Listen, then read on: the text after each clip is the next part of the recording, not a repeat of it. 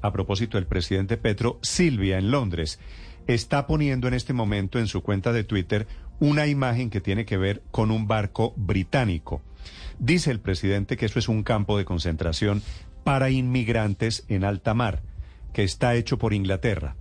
Este, este mensaje de Twitter, Silvia, usted en Londres, ¿nos puede explicar a qué se refiere el presidente Petro?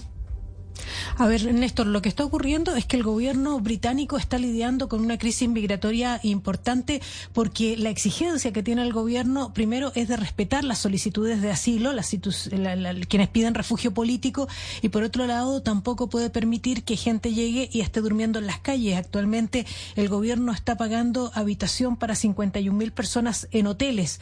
Entonces, ha encontrado una solución alternativa. Había propuesto cosas bastante descabelladas como mandar a todos los solicitantes de asilo a Ruanda, pero aquí las instituciones funcionan y la Corte de Apelaciones lo prohibió, dijo que eso no era posible porque eso violaba el derecho a la solicitud de asilo.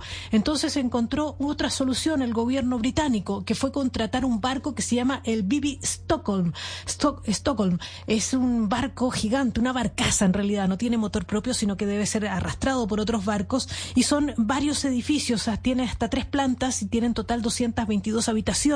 Ahí pueden dormir hasta 506 personas. El gobierno ha dicho que van a ser 506 hombres entre mayores de 18 años los que se van a alojar ahí y dice que con eso va a reducir la factura de los hoteles. Eh, pero claro, es, una, es una cantidad marginal porque si hay 51 mil personas en hoteles, eh, trasladar 500 personas a ese barco que está en el puerto de Dorset, la verdad es que no va a ser importante. Ahora, esto dista mucho de ser un campo de concentración Néstor. El gobierno ha explicado que va a poner un servicio de buses. La gente que esté alojada allí va a poder entrar y salir con, libertad porque va a tener los buses disponibles y las habitaciones tienen además servicio de catering y también va a haber servicio sanitario. Va a haber personal también de seguridad. Son hombres solteros los que van a estar alojados allí.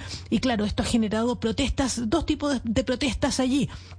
Dicen, por un lado, eh, la gente que está en contra de esto es la izquierda británica la que ha dicho que esta es una presión flotante, eh, la cual el gobierno ha explicado varias veces que se trata de personas que van a poder entrar y salir libremente del lugar, que no están en prisión.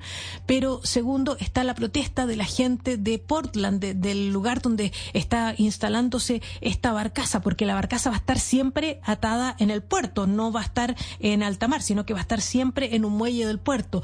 Lo que ellos se quejan es que eso va a agobiar y va a ejercer una presión sobre los servicios locales como las escuelas o la sanidad. La verdad es que tiene estos dos tipos de críticas, pero lo que yo insisto, esto no podemos calificarlo de campo de concentración en tanto las personas que estén allí tienen una solución habitacional que tiene mal aspecto, que no es la deseable para la gente que quiere estar fundamentalmente en Londres, que es el sitio donde se genera trabajo, eh, pero sí es una solución habitacional la que se está proveyendo en este minuto, que no es un campo de concentración. sí, de acuerdo. Dicho que no es un campo de concentración como reclama en este momento el presidente Petro, ¿cuántas personas van en esa barcaza? Van 506 personas, eh, son, ah, es un alojamiento para 506 personas. La barcaza no se dirige a ningún sitio, Néstor. La barcaza va a estar ahí 18 meses atracada en el muelle del, del puerto, en un muelle del puerto de Portland. Además, es un barco que ya ha sido utilizado por otros países con los mismos fines. Este barco antes cumplió servicios en Alemania y cumplió servicios en eh, Países Bajos, Néstor. ¿Y cuántas personas se quedarían en los puertos? ¿Pueden entrar y salir de los puertos? pueden entrar y salir. Hay un servicio de buses especial que se va a instalar ahí para ese para esa barcaza para que la gente pueda moverse dentro y fuera del puerto. Dicho eh, Silvia que no es un campo de concentración, ¿le están violando los derechos humanos a estos 500 y pico de inmigrantes? Les están que, violando el derecho a moverse libremente porque seguramente esta gente no tiene eh, dinero para trasladarse hasta, hasta Londres, que es lo, donde va normalmente esta gente en búsqueda de trabajo, porque es la, la ciudad donde más trabajo se genera. Eso es una de las cosas que, pero lo que, lo que está tratando de solucionar el gobierno es que no le resultó su plan de mandar a la gente a Ruanda, donde sí le violaba los derechos a la gente y que la justicia británica lo prohibió. Silvia, gracias. Desde Londres, 8.40 minutos. Este es también motivo de pronunciamiento esta mañana del gobierno del presidente Petro, que seguramente tampoco le gusta mucho en respuesta, habrá alguna respuesta del gobierno británico.